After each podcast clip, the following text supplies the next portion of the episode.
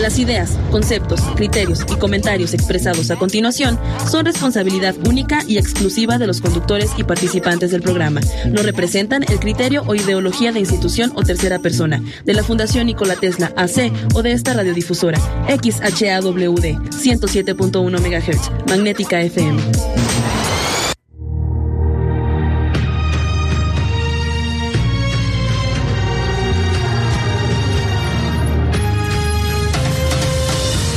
Magnética FM presenta su programa El espíritu de Darwin. Una nueva forma de ver la biología y la naturaleza. Un recorrido íntimo por el mundo natural, simplificando conceptos y descubrimientos. La vida, sus orígenes, bosques, océanos, plantas y animales, instintos y sentimientos.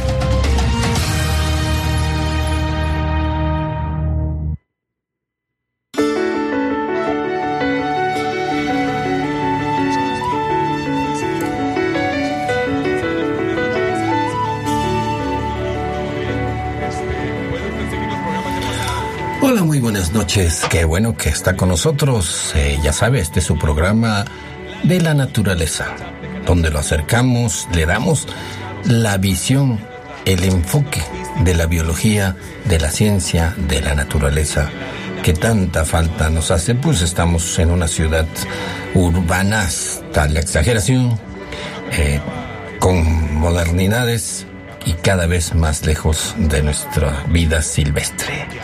Eh, Hoy miércoles 7 de julio, pues estamos transmitiendo desde Magnética FM 107.1 desde el altiplano de San Luis Potosí, desde el altiplano desértico que ahora con estas lluvias está floreciendo bellísimamente. Es la vegetación del desierto, la vegetación eh, del matorral xerófilo con mezquites, eh, con huizaches, eh, con biznagas. La próxima vez que viaje a, a Matehuala o por este altiplano, deténgase un ratito para ver esa bellísima vegetación desértica de la cual pues eh, a veces nos olvidamos, hay que apreciarla toda y con estas lluvias, pues increíble cómo florece. Eh, Raúl, Raúl Gamboa con nosotros. Raúl, ¿qué opinas de todas las lluvias, de todo lo que el clima, nuestros animalitos, de todo lo del altiplano y con su vegetación xerófila? Xerófila significa que es vegetación adaptada para estas lluvias estacionales. Y si usted ve a los cactus, que también vamos a hablar el día de hoy de eso, los va a ver que son como acordeoncitos. La idea es que se, eh, cuando hay temporada de lluvias, con una lluvia ellos se hinchan de, de agua, almacenan el agua y la protejan con sus espinas para que nadie quiera comérselos y pues viven. Por eso los cactus son redonditos y eh, con formas de como de una planta plegadita. Así Y- es, Cristian. Buenas noches a todos, pues, este, pues aquí en otro miércoles, y como bien estaba diciendo Cristian, precisamente hablando de los cactus, que es una de las grandes maravillas que tenemos aquí al alcance de, nosotros, y pues precisamente porque no, no tienen hojas, esas, las espinas son precisamente hojas modificadas, y usted dirá, bueno, ¿y cómo por qué? Pues porque de esa manera pierden mucho menos agua. Y es una forma que tienen, una, una adaptación que tienen sus bellos cactus, precisamente para adaptarse a este medio en donde, como ahorita hay mucha agua y entonces va a haber muchos cactus gorditos, pero va a haber eh, estaciones y mucho tiempo donde no haya agua y entonces va a haber a los cactus flaquitos, pero bien vivos. Y los leguminosos, es decir, esos árboles como el huizache, como el mezquite, tiene una potencia de absorber con sus raíces, son unas raíces que buscan Profundas. profundas y amplias y en la primera lluvia eh, succionan como si fueran bombas hidráulicas. claro, es por capilaridad, ya lo explicaremos en otra vez, pero sí aprovechan lo que queremos eh, que usted imagine es que es toda la vegetación desértica es diversa, muy diversa, no le pide nada a cualquier otro lugar eh, lleno de vegetación y a la vez tiene adaptaciones especiales eh, muy interesantes. De eso precisamente vamos a hablar el día de hoy con nues- nuestro invitado especial, el agroecólogo Pedro Nájera. Pedro, un gusto que tenerte por aquí. Hola, hola Cristian, hola Raúl, ¿cómo están? ¿Qué tal, Pedro? ¿Cómo estás? Es un placer tenerte otra vez. Gracias, gracias. Eh, ¿qué, qué, qué opinas de lo que estamos platicando? Tú que eh, andas en el campo con todas estas especies, ¿cómo está el campo y qué, qué, eh, qué se, ya estoy adelantando el tema, qué se asocia a la cultura de la gente que vive en el campo con todo esto, eh, esta, pues, estas peculiaridades de la vegetación desértica? Sí, bueno, más que nada, híjole, yo hace poquito salí al campo. Este, vengo extasiado porque está como, como había, venimos de una época de sequía prolonga, prolongada, más o menos tres años, eh, cuando caen las fuertes lluvias, y no solamente fuertes lluvias, sino un poco consecutivas, o sea, llega como una especie de pequeña bonanza, se dan cuenta, sigue lloviendo, Ajá. estamos como en una especie de monzón desértico. Bueno, cuando esto Sí, sucede, sucede lo del desierto florido en Atacama, por ejemplo, y aquí no estamos en un lugar tan árido, pero suceden cosas parecidas. Ahorita salimos al, por ejemplo, entre Villa Hidalgo y eh, Ventura, Estación Ventura o el cárter de la Joya, todos los alrededores, está ahorita lleno de retama amarilla y está floreciendo. Toda Floreciendo. Y hay hongos, preciosa. además ya hay hongos, hay botones de Y si avanzas un poquito más, ves las yucas, las palmas, todas en flor. Y avanzas un poquito más y ves los mezquites o los huizaches. Por ejemplo, ahorita los mezquites están todos con las vainas cargados de Sí, vainas. es precioso. Entonces, están todos sincronizados, ¿no? Eso es muy bonito. Sí. También me tenían pensando en lo de las espinas que decía, porque no, no, no solo lo utilizan para defenderse. Hace poco estábamos sacando unos estudios en los que algunas... eh, algunas cactáceas, no todas, las que tienen algunas espi- espinas un poco diferentes, como setosas o que están como agrietadas, también sirven para capturar humedad atmosférica. En el desierto es común que haya eh, neblina en las noches, bancos Sí. de neblina, o que en la noche cuando cae el, el sereno, que le llaman, ¿no? Que cae esta capa de humedad, bueno, pues con esas espinas logran canalizarlo hacia el tallo y también por eso es así como acordeón, tanto como para poder cap- captar el agua y crecer o empujarse por la disminución de esta, como también para poderla canalizar directamente hacia las raíces. Efectivamente, y de hecho hay unas que son muy especializadas en esto precisamente de atrapar niebla, como son los famosos cefalocereros senilis o los, Los viejitos. viejitos, sí. Ah, sí, por los pelitos. Exactamente, están llenos de pelitos y usted se dirá, y bueno, ¿y estos pelitos qué onda? Bueno, pues precisamente también son espinas modificadas. Y son bien curiosos porque uno piensa, pues será para protegerse del sol. Y también, También. también, También. es, eh, si usted no los ha visto, son unos cactus normales, pero que en la parte de arriba tienen como la cabecita blanca. Bueno, hay de varios. Hay los que están todo totalmente cubiertos de, de esta eh, pelambre, por llamarlo de alguna manera, para que usted eh, no- nos vaya entendiendo, eh, blanco. Y hay otros que solamente en las, digamos, en las aristas tienen este, este, este pelambre. Y hay otros como los que dices que nada más tienen por arriba. Así que depende de la especie, como decíamos los Exactamente. biólogos. ¿no? Ajá. Exacto. Y, que- y Y son bellos, son bellos y que suelen crecer bastante grandes. Y la cabecita blanca no estamos haciendo referencia a ningún político. Ah, no, no. Estamos no, hablando de ya biología. Ni, ni pelo tienen. No, no, y este, hay, hay incluso en otros países, en Sudamérica, en, en una parte de Chile donde están pegados a la costa, que no les llega, eh, no les llega la lluvia, que prácticamente sí, es la única cierto, humedad sí, que les llega es humedad atmosférica, que viene como el rocío este del océano. No nada más si les sirve al cactus esta humedad, sino en el cactus viven otras plantas que sin esa, sin esas capilaridades, esos pelitos que tienen para poder Para retener el captar. agua, este, no vivirían. Y además llegan ahí las llamas y los guanacos también a, a consumir esos líquenes y a chupar esos pelos para poder también tomar agua, porque no hay agua dulce, hay Dulce, agua salada. la naturaleza, las especies se encuentran el camino. Así para es. sobrevivir. Sí, la, la vida siempre se abre, se abre eh, eh, sin importar. Lástima que en la ciudad lo que vemos a veces es la lluvia pasar, ¿no? Avenidas de agua de cristalina que van a dar a los depósitos de aguas negras, Sí. al tanque, ¿cómo se llama? Tanque Tenorio Tanque Tenorio, todo va a dar ahí. va a dar a una gran planta tratadora, que esa planta tratadora después de, después de tratarla, le echan las aguas que quedaron ahí de hace mucho tiempo. O sea, en el pantano cochino ya no le echan agua sucia, sucia, sucia, le echan agua gris, por así decirlo. O sea, que toda el agua ne- negra que llega la meten a tratar y luego la vacían al tanque de agua sucia. No me pregunten por qué. Sí, sí, tampoco entendí. pero- México. No me pregunten por qué. Este, han hecho unos métodos muy malos en la gestión. La verdad es que es muy difícil. También no es como culpar a un gobierno, ni culpar ninguna administración, ni nada. Eh, el problema de que estamos en una cuenca cerrada Sí. y de que, no quiero decir feo, pero de que hagamos nuestras necesidades en el agua.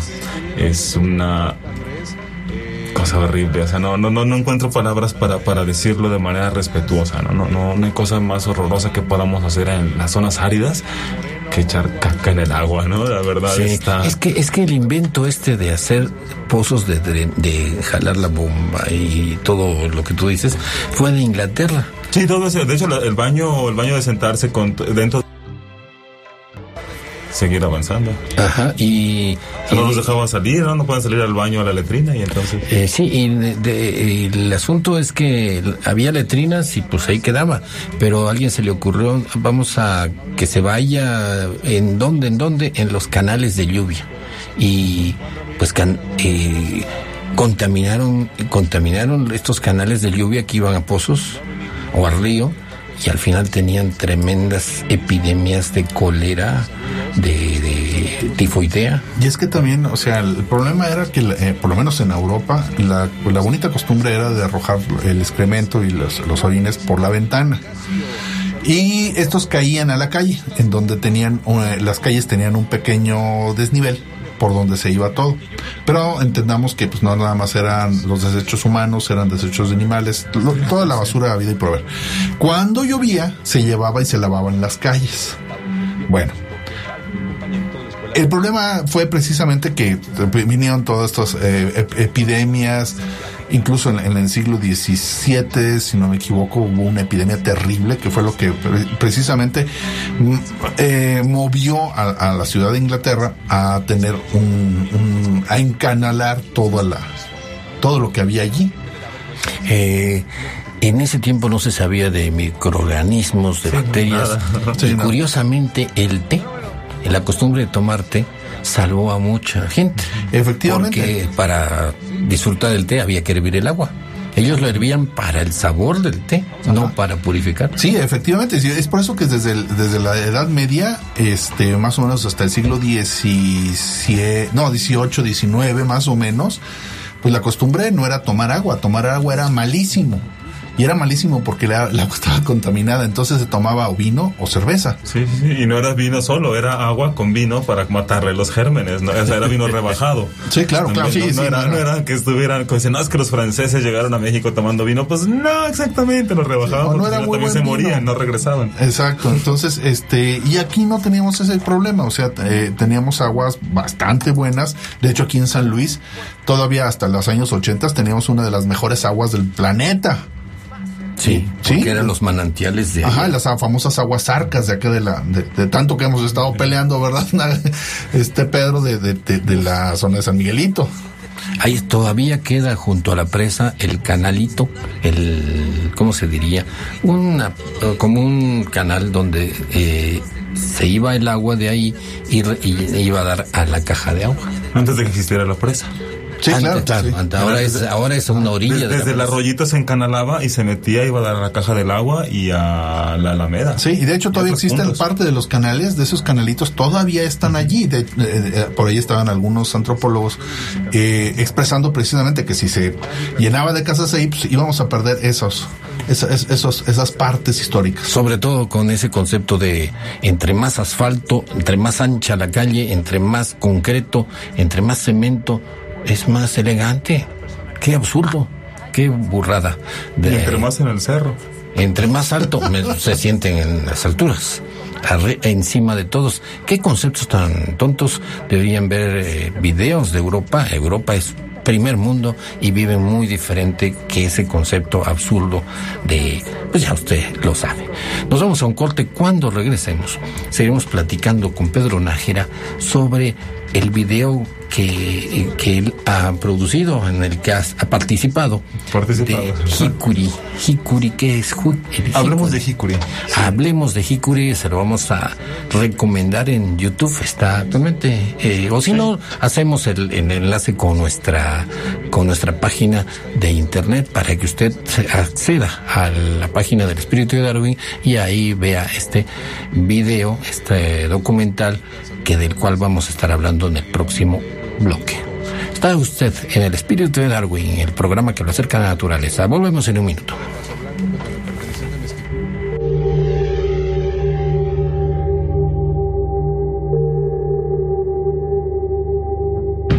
Vamos a un corte, volvemos en un momento para seguir platicando.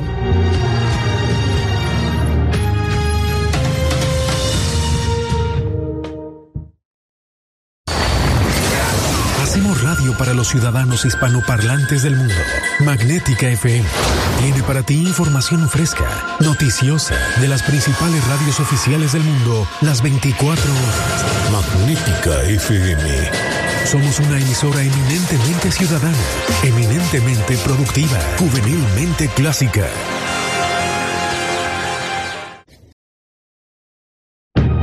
Ya estamos de regreso en su programa El espíritu de Darwin, la biología con una visión diferente del mundo.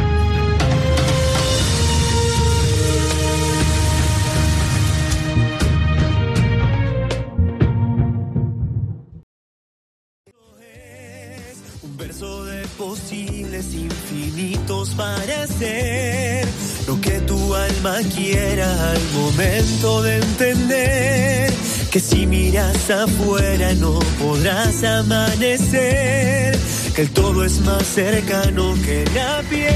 Estamos de regreso, escuchamos a Matías Casasola en su álbum Tumay, eh, un cantante, lo vamos a estar escuchando a lo largo del programa para que eh, usted eh, disfrute esta, esta emisión porque este cantante se dedica a música de la naturaleza. Pues estaremos, eh, estaremos escuchándolo.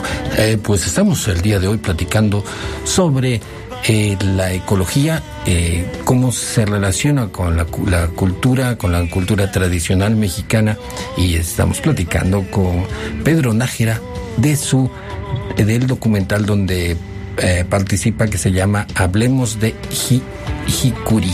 Pedro, ¿de qué se trata en sí este documental? ¿Cómo, ¿Cuál es la intención? ¿Qué es lo que explora? Bueno, eh, hablamos de Hikuri, es un, es un equipo de trabajo creado por ah, personas de la etnia Wirraritari, huicholes, mejor conocidos como huicholes, y unos mestizos, eh, compañeros míos, y este, Claro.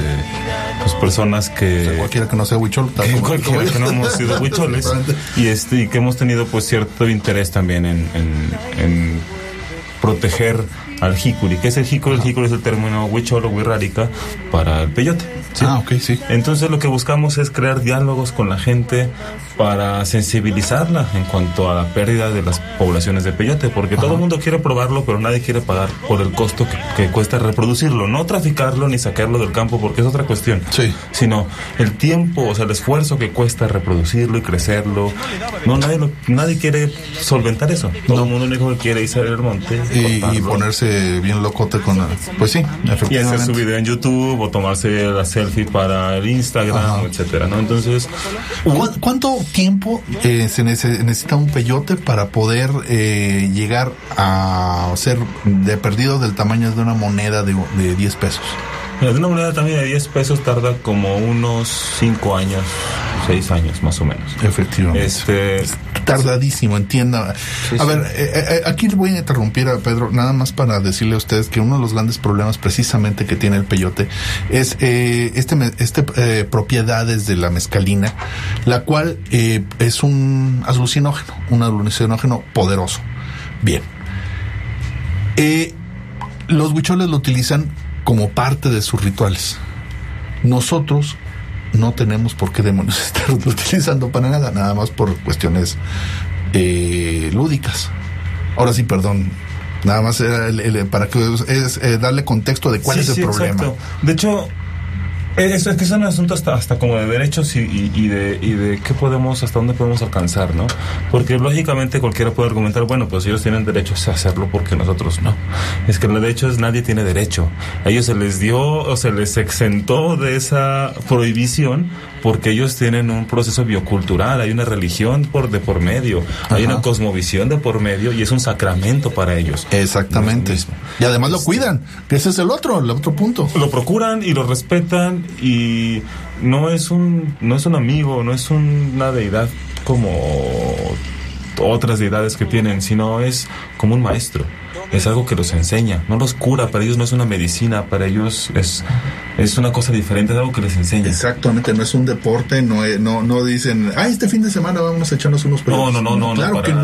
no, no, no. de hecho, este, ya cuando uno conoce las comunidades, eh, es algo tan sorprendente que ve, ver que hay huiráricas que tiran el peyote, lo reciben, llegan los, llegan los peregrinos, los 12, 15, 20 que hayan ido a Huiricuta a cortar el peyote, regresan a su comunidad, lo reparten y pues lo reciben porque ante la comunidad tienen que recibirlo.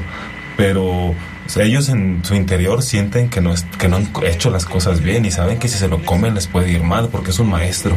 O sea, no es un amigo. Por eso me, me explicó un compañero mío, ¿no? Me dice, bueno, este, Fernando Olvera, que es un antropólogo muy bueno, me dice, bueno, eh, es que no lo ven como un amigo, porque un amigo te solapa. Este te regaña, entonces es como un maestro porque te enseña y si te portas mal, ¡pah! te da el manazo. Y tú le tienes un respeto inmenso, cosa que no tenemos nosotros, por más que queramos incluso ir a hacer una ceremonia y querer exacerbar nuestra alma, eh, comiéndolo a través de un mestizo disfrazado de, de, De burrárica, ¿no? de chamán, etcétera, pues es todavía vender y, y echar a perder más la cultura, contaminarla incluso, ¿no? Entonces, es todo eso de lo que hablamos en Hablemos de Hikuri. Y nos contactaron los de Al Jazeera, que es una productora este, multinacional. Es eh, árabe, ¿no? Sí. Bueno, catarí.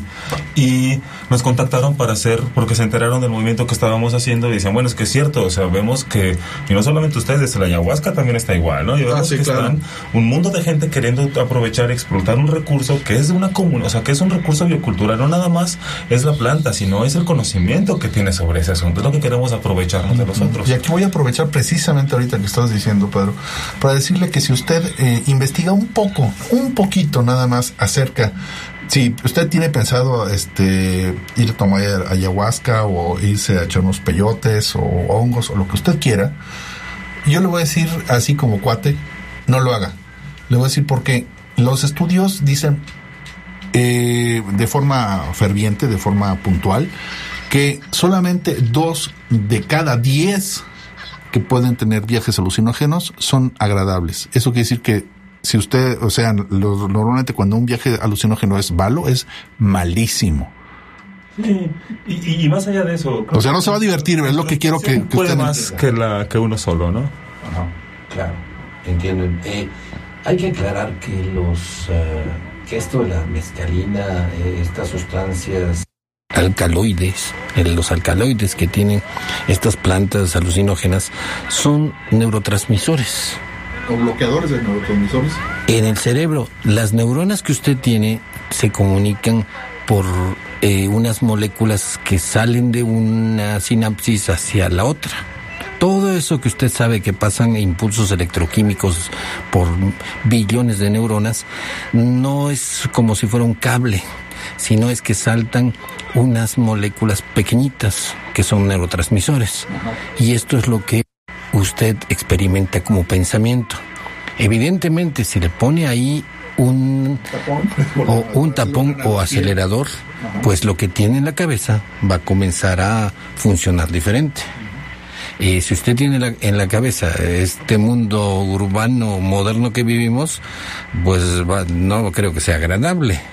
Mientras que a un que eh, a un pueblo, a una gente que vive otra realidad, pues le va a afectar de manera diferente. Efectivamente, de hecho, a mí me, a- precisamente estando en, en- en la zona, alguien me decía de los que estaban ahí, no precisamente un, un- un- alguien encumbrado, sino alguien, pues de los que estaban precisamente, pero que era un, un, un personaje de los que allí vivían, y me- bien me decía, este, esto jamás se tiene que hacer en la ciudad.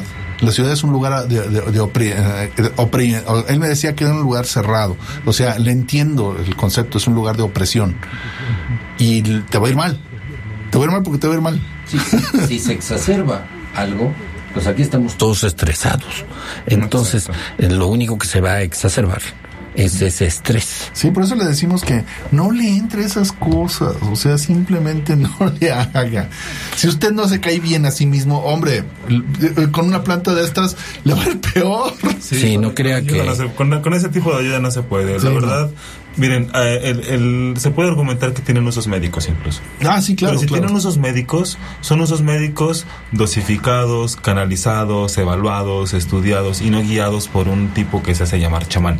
Sí, Ese Estamos que, lo que sí, decías, hay Entonces, mucho... Esa es la gran diferencia, Sí. porque es muy común que uno quiera ir con, con el curandero que ni siquiera es que ni siquiera es curandero, porque de repente Claro, uno puede ir con un curandero que sabe de hierbas y que que lo tiene espanto, y que tiene un conocimiento biocultural de, de sus abuelos y sus bisabuelos y sus tatarabuelos, que uno que tiene un título de doctorado porque se fue a hacer una tesis con la comunidad no sé qué y ahora es X cosa de la ayahuasca o de Ándale, sí, sí, Y así Incluso en eso, Pedro, hay charlatanes. Por eso, También. eso- esos son los son los charlatanes. charlatanes, realmente, con, es con- que con- un doctorado, pero son charlatanes. De hecho, de eso hablamos en el video. Incluso, miren, les voy a, pasar- les voy a contar una anécdota que no se ve en el, en el video. ¿no? El video es un videito de 10 minutitos, 5 minutos. ¿no? Sí.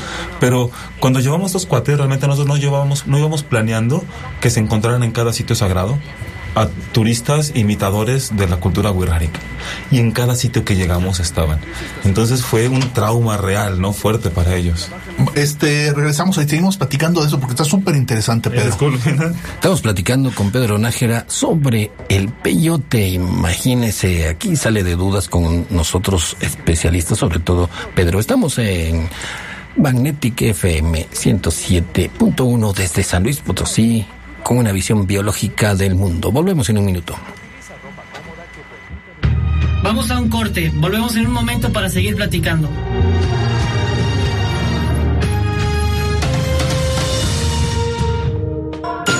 XHAWD Magnética F es Magnética FM, emitiendo con 5000 watts de potencia en el 107.1 de frecuencia modulada y por internet para el mundo.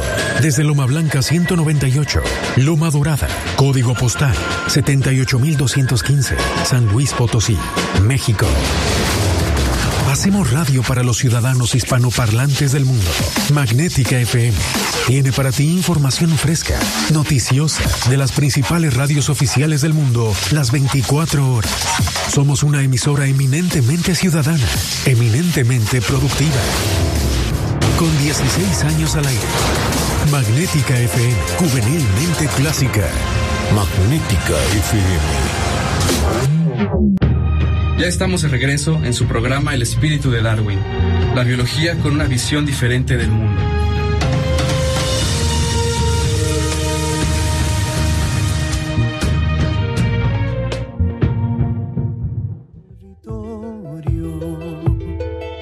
La tierra solo quieres poseer, más toda roca, planta o criatura viva está, tiene alma, es un ser. Escuchaban a Matías Casasola en Colores en el Viento de la película Pocahontas, eh, donde se señala que el hombre occidental, la cultura occidental, pues le importa eh, poco la naturaleza y más que nada es conseguir riqueza, ponerle precio a todo, sin ver la personalidad que tienen cada árbol, cada especie, cada animalito, incluso las montañas. Esa filosofía pues es directamente eh, la que prácticamente maneja el pueblo eh, de los, eh, de los, eh, lo que estamos platicando, sobre todo en el uso de estas drogas como las del peyote. Efectivamente. Síguenos platicando, Pedro, porque realmente es un tema muy interesante y que mucha gente no lo sabe y piensa que cualquier este cuate que se dice chamán le puede eh, administrar eh, este tipo de drogas y son muy poderosas. Y no, no, no es fácil sa- salir de ellas, además. Sí, son muy adictivas. No, no, no, no porque sean adictivas, sino porque cuando están haciendo efecto, la mente eh, se, se va por otro lado. O sea, uno ya no es uno. Sí, de hecho, hace ratito le, le comentaba ahorita este, Raúl que eh, sucede que cuando, por ejemplo, los guirras a veces pues invitan a, a mestizos, ¿no? Y cuando sucede esto, es muy común que le designen a uno como, como el abstemio, ¿no? Para que se quede cuidando a que no se avienten al fuego, a que no se vayan a abrazar un cactus, a que no se vayan a perder al desierto porque se mueren. Sí, o sea, se- les- no les importa su vida ya. Sí, no, de- y además este, como se pierde total realidad. sensibilidad corporal, puedes correr y correr y correr y, y quién te alcance. Y pues, te puede dar una- un ataque cardíaco de, de- de seguir corriendo, o sea... Es común, es, es, muy común que en Wirikuta encontrarse este, turistas perdidos, que incluso los, los psiquiatras de tal, no, sí, mira, por aquel cerro de aquel lado hay un cráneo tirado y por aquel lado ya hay otro, de chavos que se perdieron y se pusieron a dar vueltas en el desierto y nunca... Sí, ahí son- quedaron. Y son mochileros, son chavos que de repente pues vienen de Europa o de algún lugar así, pero pues nunca avisan bien dónde andan, nunca, sí, se vinieron así también como uno se va para allá de mochilero y de andar en el tren viajando, pues ellos también se vienen para acá andar de ride en los autobuses y demás y se acaban perdiendo en la nada y este y también son un problema, ¿no? Sí, es- es un problema. De hecho creo que todavía ahorita está una chica de Argentina en la Chicosein encerrada porque se cruzó dos, tres cositas allí en el desierto y fue a acabar acá, en el loquero, ¿no? Sí, y ahí sí, y- no han querido venir a recogerla, o sea, ya se sabe todo, los papás ya saben y, y no quisieron venir por ella. Qué terrible, sí. Y es que ¿no? ¿Y, y qué hay de bueno? A ver, ahora hablemos de lo bueno de, de, del- de la- de esta sustancia, de esta de este cactus. Bueno, pues lo bueno es lo bello. Es lo hermoso, es, es, es lo interesante. Es una, una planta que eh, resiste y resiste mucho. Es una, una, planta que normalmente no, uno no la ve porque se encuentra muy cubierta. Apenas, apenas asoma de la tierra. Sí, exactamente. No va a pensar usted que es un cactus así esplendoroso que sale como, como un cactus normal, sino ni es grande, sino es apenas se ve entre Ajá. Y mientras más viejo va generando más gajitos, pues, por llamarla de alguna manera. Y más costillas. Exactamente. eh, eh, eh, y pues bueno, es una maravilla esta planta, el, el, peyote. Y, pero no nada más es lo único, porque pues, desgraciadamente estamos hablando de, de, lo que siempre nos, nos, no nos gusta hablar, que es de algo que funciona, más bien que está en función de, cuando lo, la función es, es la vida como tal. Claro. De hecho, sí, más que nada, la- el objetivo de Hablemos de Hikuri es pues proteger la vida de la planta, ¿no? O sea, proteger a la especie per se. Claro. Incluso no nada más con los mestizos, porque hasta para con los Wirraritari. Fíjense que, que ellos, que ellos creen todavía fervientemente que el peyote sale con el canto de su, de su chamán, le llaman maracame. Y entonces él, y si todo el grupo con el que va hicieron bien el ritual y llevaron bien a cabo todos los pasos que tienen que llevar, pues al momento de llegar a Wirikuten van a encontrar peyote y les va a ir bien. Pero si no encuentran, no es porque no es porque haya escasez, no es porque esté eh, vaciando las poblaciones, sino porque el maracame no fue eficiente o porque no alguien en el grupo no cumplió con las normas o no se confesó correctamente o X o Y. Sí, cuestión. o sea, salió mal el asunto. Pero no, ellos no ligaban el asunto de que el peyote era un ser vivo como una planta. Y si pensaban que era una planta, pensaban que era como un hongo. Como un hongo que así sale de un día para el otro. Entonces, desde ahí fue también llegar con ellos y explicarles, oigan, miren, viven en un bosque, en un, pinar muy bonito. Bueno, ven esos pinos, pues hagan de cuenta que ese pino tardó 25 o 30 años en estar de ese tamaño. Pues ese peyotito tarda 25 o 30 años en estar sí. del tamaño que tú lo cortas y te lo traes. Exacto. ¿Y ellos cómo ven a la ciudad, a nosotros en relación con nuestras plantitas, con nuestros animalitos? ¿Qué concepto, cómo nos ven? ¿Qué concepto tienen de nosotros en relación con la naturaleza? Que somos depredadores, que estamos locos, ¿qué piensan? Exactamente. Les damos así como una especie de curiosidad extraña, como de entre lástima y curiosidad, porque saben que no estamos en el camino, saben que no estamos en el camino correcto. ¿sí? Y, no, y lo, lo saben, o sea, como que ya lo vivieron, haz de cuenta, ¿no? Como si ya lo hubieran vivido, como si ya se los hubieran contado. Saben que no es la vía, ¿no? Y dices, órale. Y no la siguen, no la siguen y no la siguen. Tendrán vehículos, tendrán pasta de dientes y se pegarán la boca, claro. O sea, sí, claro que van a, a- tecnificarse y van a avanzar, pero su, su forma de percibir e interpretar las cosas, el mundo, la relación social, la relación pública, eh, la relación con la naturaleza, es otro mundo completamente diferente. De hecho, yo, uy, no les voy a decir mentiras, pues yo llegué a consumir peyote, yo llegué a probarlo con, con, los, con las comunidades. Y cuando lo probé, me di cuenta que no tenía el cerebro para captar lo que estaban ellos viendo y percibiendo, porque yo no crecí al modo Wirrárica, yo crecí en una ciudad, viendo la televisión, viendo los Simpsons, ¿sí? Entonces no puedo yo interpretar lo que estoy yo viendo, o sea, por más bien que haya alucinado, como dice Raúl, bueno, pues te puedes, ese fue el 2% quizás, ok, por más bien que me haya ido, yo llegué a entender que no podía entenderlo, que no era para mí porque no podía asimilar las cosas. Ellos terminaban su, su ceremonia y platican entre ellos lo que vieron y se entienden perfectamente, incluso llegan a las mismas conclusiones, en cuestiones ya muy, muy este, extremas, pero... E incluso filosóficas. Claro, Sí, de hecho, claro. sobre todo filosóficas, eso Eh, sí. de, de- de introspección, de, de- de ver el mundo, en, en sus rituales destruyen el mundo, le cambian los nombres a las cosas y reconstruyen su esencia a través de destruirse una y otra y otra vez. Eh, yo Entonces, eso es lo que lo usan, es- para eso lo usan, no es para, no es como un, no es como echarse unas chelas mientras ves. Sí, partido. exactamente. No es lo que, eh, vuelvo a lo mismo, no es recreativo. Sí, no, no, es algo que, hagan a alguien y que diga, bueno, eh, así como vamos al fútbol y echamos una carnita asada y luego unos peyotes. No. Sí, no, no, no, para nada. Y además es peligrosísimo, entiende, quiero, eh, o por lo menos quiero que se queden con esa noción. Antes que otra cosa, es peligroso, no es algo para estar jugando, no es algo lúdico.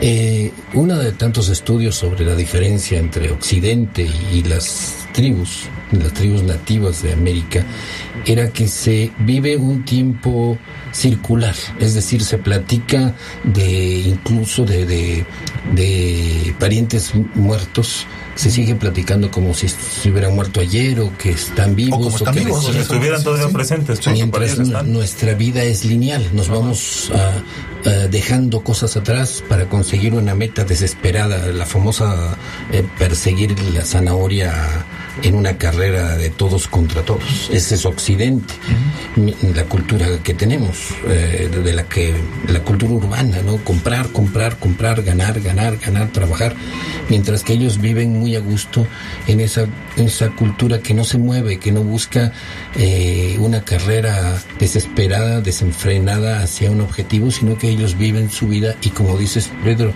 ven otra realidad y obviamente si se si tienen una sustancia en el cerebro, pues van a ver otra Interpretar realidad. todo diferente. Todo diferente. Efectivamente, no, y además no estamos preparados, porque como bien me dice Pedro, este, no es que no tengamos la capacidad, no, eso no tiene nada que ver con capacidades o con habilidades. Quiere decir precisamente con, con nuestros, nuestro banquito cognitivo. Cómo, cómo- cómo hemos sido educados, eh, lo que significa una cosa no significará lo mismo para otras, eh, eh, otras culturas, y eso nos hace precisamente, eh, pues no ver precisamente lo que nos está tratando de enseñar esta cultura a través de eh, la ingesta de, de, de mezcalina. Si quiere darse una idea sin tener que ingestar ni mescalina ni de alguna sustancia rara eh, de este tipo de visión del mundo, ve, eh, lea el Pedro Páramo, la novela de Pedro Páramo de Juan Rulfo. Eh, ahí va a ver cómo se describe una situación de, un pueblo eh, de manera siempre presente. Está presente el pasado, el pasado lejano, las personas que están muertas eh, las hacen hablar porque las recuerda todo el mundo y sabe que si estuviera vivo dijeran esto. No se pierda de leer Pedro Páramo de nuestro escritor tan especial Juan Rulfo. O Carlos Castaneda.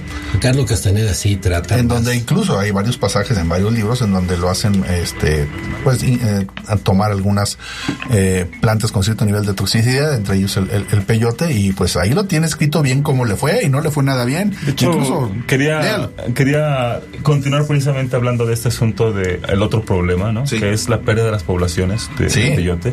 Y mucho fue causado por este autor.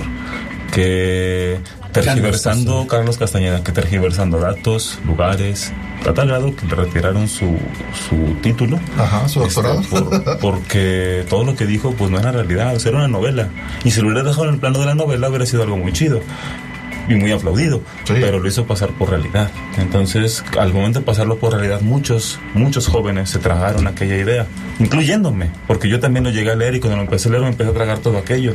Hasta que empecé a decir, bueno, yo que sé un poco de canto, dije, oye, pues, pues no hay peyote en Arizona, colega, ¿cómo estás así como que? Y entonces empe- empecé como a decir, bueno, cosas no me cuadraban.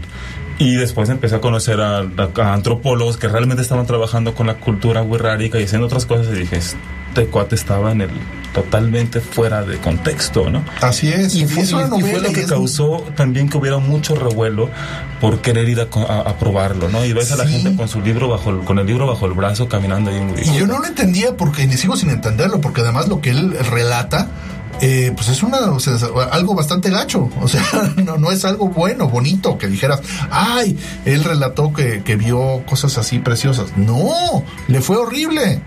Es igual como JJ Benítez con su caballo de Troya, que muchos se creen efectivamente que esos viajes. Pues estas no al estas nuevas religiones, precisamente. Sí, es, es- Sí, sí, es sí, increíble. exacto. Querido oyente, eh, para en todo este mundo de noticias falsas y de mentiras, usted eh, eh, eh, identifique la realidad basándose sobre todo, antes que se me vaya la idea, en eh, sitios asociados a universidades prestigiosas. De entrada. Eso sería lo, lo más confiable porque por todos lados el internet está dando una gran desilusión que pu- pudo haber sido un enorme una enorme fuente de información y prácticamente el 80% es falso de lo que sea.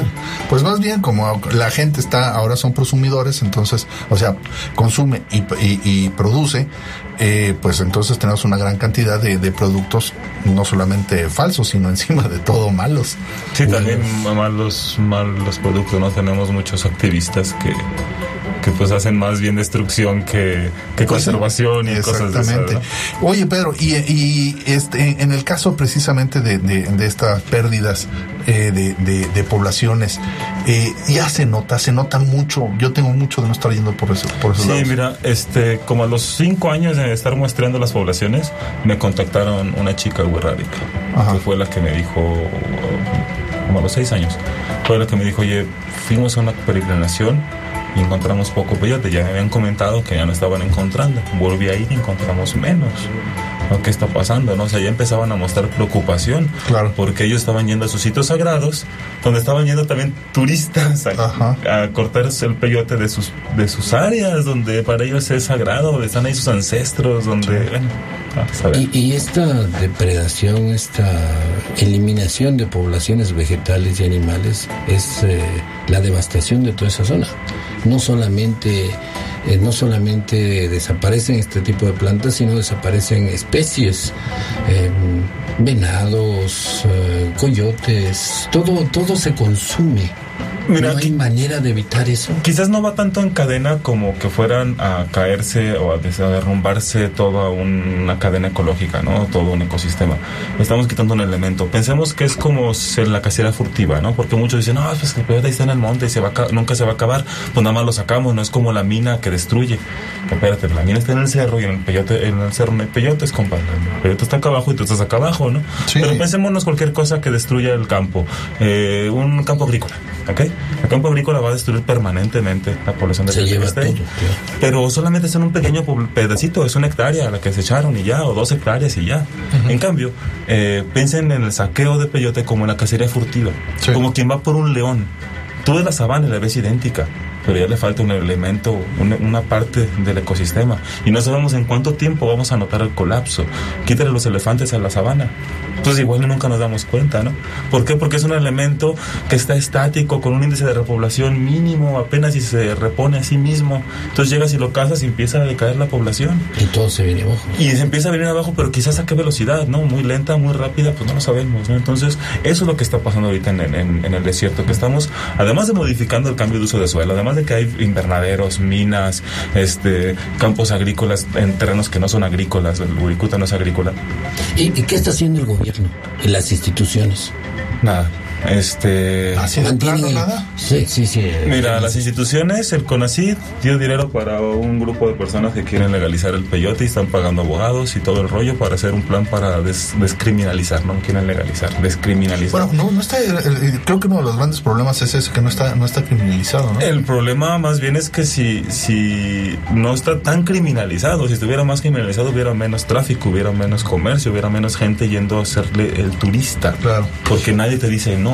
Bueno, ahorita regresamos precisamente con ese tema, ya, ya hablando de, de, de- de cuestiones un poquito más generalizadas. Sí, exactamente. Yo no quiero quitar el dedo del renglón de las autoridades. Eh, numerosos invitados que hemos tenido aquí se quejan de que los científicos, nuestros especialistas, investigadores, solo muestran estudios de tal o cual especie a detalle, pero son los que menos hacen, los que menos hacen para proteger. Muchos conservacionistas nos dicen qué pasa con el y, PISIT?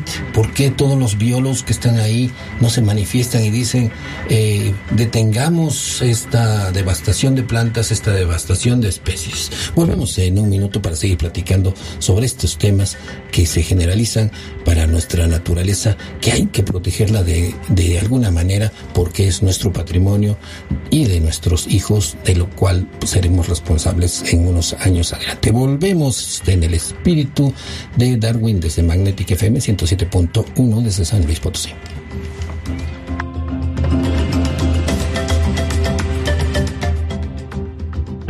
Vamos a un corte, volvemos en un momento para seguir platicando.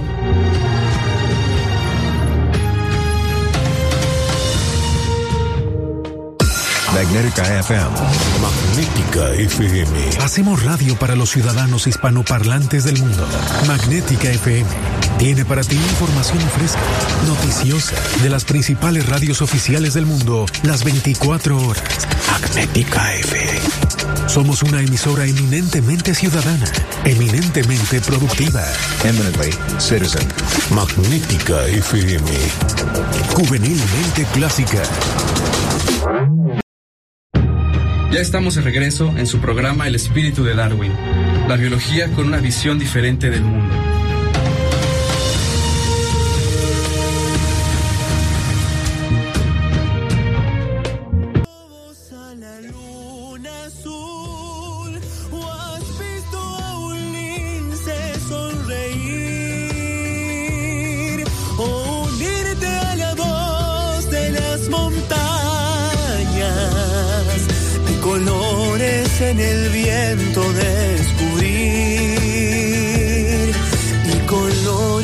En el viento descubrir.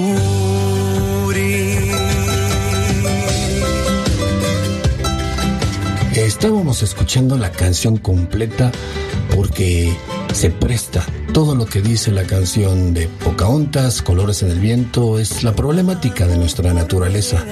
Nos creemos señores de todo el mundo, eh, nos creemos que sabemos todo. No, se trata de empatizar con la naturaleza de la cual venimos, a cual tenemos que cuidar, es nuestro patrimonio y hablamos de toda nuestra zona al, ejemplificar una plantita. eh, estamos platicando de toda la vida silvestre de nuestro altiplano. Tú que conoces, eh, Pedro, esto lo sufren todas las especies vegetales y animales que de alguna manera son atractivas para consumirlas, tenerlas en la casa, llevárselas, porque a uno le venden lo que quiera ahí y todo va a quedar, todo nuestro altiplano va a quedar solo con esta plantita gobernadora. Prácticamente sí. Mira, existe esa malísima costumbre de la gente ver una especie, animal o planta, hongo, y decir, ¿y para qué sirve? Y cuando uno dice, ¿y para qué sirve? Más bien está diciendo, ¿y para qué me sirve? Ah, exactamente, sí. Porque, pues, ¿para qué sirve? Mira, si somos introspectivos, ese hongo o esa hierbita, ese zacate sirve más que tú, ser humano. Así de fácil. ¿sí? Tiene más función ecológica que cualquier ser humano, hasta una cucaracha. Entonces, pues no va por ahí, más bien dicen, ¿para qué me sirve? Y entonces en ese ¿para qué me sirve? es qué valor agregado le puedo dar o qué Ajá. valor le puedo dar para tener un beneficio de este, ¿no? Porque pues si sirve para una cosa, no tanto, sino qué tanto puedo explotar ese, ese que me sirve. Ese que me sirva. Sí, claro. uno se lo- y- Esa es la función y el problema. Y tristemente se llevan todo, sienten que si lo tienen en su casa, si de alguna manera lo poseen, es, es el, el idioma de, de- hacia la naturaleza, un idioma absurdo, depredador. Yo lo poseo, es el- como dice la canción. Eh, crees que tú posees todo lo que pisas. Y, y, pues no, se le mueren los animales, que le- las plantas, es un constante eh, comprar los invernaderos, mm, han arrasado con la fauna silvestre por llevársela, por llevarse los coyotes pequeñitos, los venaditos, ya no saben qué llevarse a la casa y las casas se vuelven unos cementerios, unos eh, centros de, de- de holocausto de especies vegetales y animales. Piense, querido oyente, cuántas especies no han sido han muerto en sus jardines o, y han tenido que, que ser reemplazadas constantemente, devastando nuestra vida silvestre. ¿Qué hacen las autoridades? ¿Qué se puede decir eh, en estos cambios de gobierno? ¿Qué sería lo que tú sugerirías que se pueda hacer de parte de los de nosotros que consideramos eh, importantísimas las especies vegetales y animales silvestres? ¿Cómo interferimos con, en cómo les llamamos la atención a nuestras autoridades que hacen un perfil bajo más que nada? Sí, este, manejan en perfil bajo lamentablemente porque se establecen como procuraduría. Entonces, este, ellos no hacen vigilancia, actúan bajo denuncia. Y si la gente no denuncia, en, las, en la vía que ellos indican, pues ellos no van y van a atender nada. Entonces, pues como es muy común también que la gente va a Facebook y, ah, eso que vi no sé qué, y están vendiendo tal cosa, pero en Facebook. Sí. No, no, no hay, no- no hay una denuncia directa. el gobierno de Estados Unidos como para que esté un pelado o una máquina viendo a ver qué estás diciendo, compadre, ¿verdad? Claro, sí, claro. Entonces requieres a un mexa que estés más bien esperando en una computadora que le llegue un correo electrónico de una denuncia ciudadana. Y entonces es lo que tiene que funcionar. Y así es como ha funcionado. Y se han hecho cosas buenas. Mira, el otro día me llamó, me contactó un chavo por, por Facebook, por el Messenger.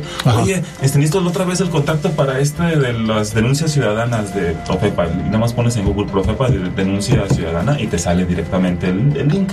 Y eso, se lo eso lo vamos a poner, perdón que te interrumpa, porque es muy importante. Sí, se los lo que- pasamos en la página para Lo vamos a tener en la página Profepa, denuncia, Denuncia ciudadana. Profepa o denuncia ciudadana Profepa. y Ahí sale el formatito. link, ya la- Y la- se la puede hacer el seguimiento. Y es anónima. Y además les llega a oficinas centrales, no oficinas de aquí de la, de- del Estado. Entonces, Ah. de oficinas centrales le mandan una orden a oficinas del Estado para que ellos manden gente a revisar y luego ellos regresen a notificar a oficinas centrales porque te tienen que regresar la notificación de cómo te fue. Pues así me con- contestó un cuate y me dijo, oye, quiero otra vez el número porque fíjate que yo fue el que yo denuncié la otra vez a uno, un don que vendía en la Alameda cactus y no sé qué y lo agarraron y hasta me mandaron cuánto tiempo lo detuvieron y qué plantas le quitaron y que hasta su casa fueron y todo. Pues sí, yo de repente vi el don y luego ya no lo vi. Qué bueno. Pues sí, dije, ah, Sí, mira, sí. perfecto, eso es lo que se requiere, denuncia ciudadana, que las personas realmente vayan. Yo la verdad lo hice por marica, porque pues oye, me, me dio cosa ver un señor que no tiene muchos recursos vendiendo plantas, pero a la mera hora yo cuando este cuate me estaba platicando, me dice, no hombre, es que el señor se jactaba de que tenía quién sabe cuántas hectáreas y puro rollo, y era puro saqueadero y saqueadero de, de puro cactus raro, no sacaba biznaguitas Claro, así. claro, no, no, no biznaguitas, Sacaba no. las, las microendemismos del estado y, y andaba de varios cerros en varios cerros. Ya cuando yo vi la lista de las cosas dije, ay, este cuate no nomás estaba sacando flora del Cerro de la Joya, estaba sacando flora de Cerro de San Pedro, de Villa Hidalgo, se estaba yendo para Mezquití. Barría Parejo, Ajá. denuncia ciudadana de la Profepa. Lo vamos a tener en nuestra página, ya sabe, ya no, ya no ande eh, eh, poniendo fotos y haciendo memes que los animalitos, que las plantitas, no se queje con sus vecinos ni con sus amigos. Haga algo evidentemente útil que es la denuncia ciudadana. Denuncia. Y directo a, la central, ni siquiera aquí, de ahí le van a enviar la orden a la Profepa del Estado para que intervenga. No solo por este caso, para cualquier tipo de denuncia ambiental que quieran hacer, fábricas, este, un desagüe que vean de alguna cosa, un incendio, eh, cualquier cuestión ambiental, ahí la pueden denunciar. Ya no eh, se queje más de que están destruyendo el ambiente. Ayer vi esto, el otro día vimos esto. También compártanlo, pero pues también hagan la denuncia formal. Sobre todo la denuncia formal, aunque sí, exacto.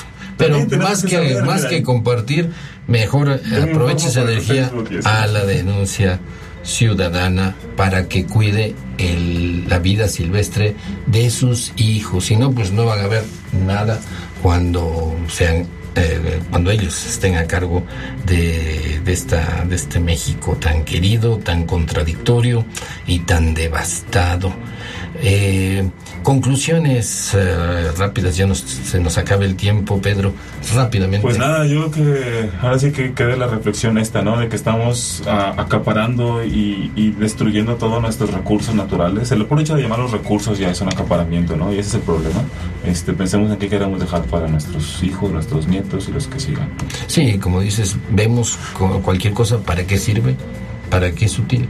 Cuando, como dice la canción, cada ser, cada planta eh, tiene el derecho de vivir por sí, Aunque a usted no le gusta y la vea feita o la vea que no le sirve para nada, tiene tanto derecho de por eso nosotros siempre hemos comentado sobre la declaración, en este caso los derechos de los animales, eh, a cargo de la Comisión Nacional de Áreas Naturales Protegidas.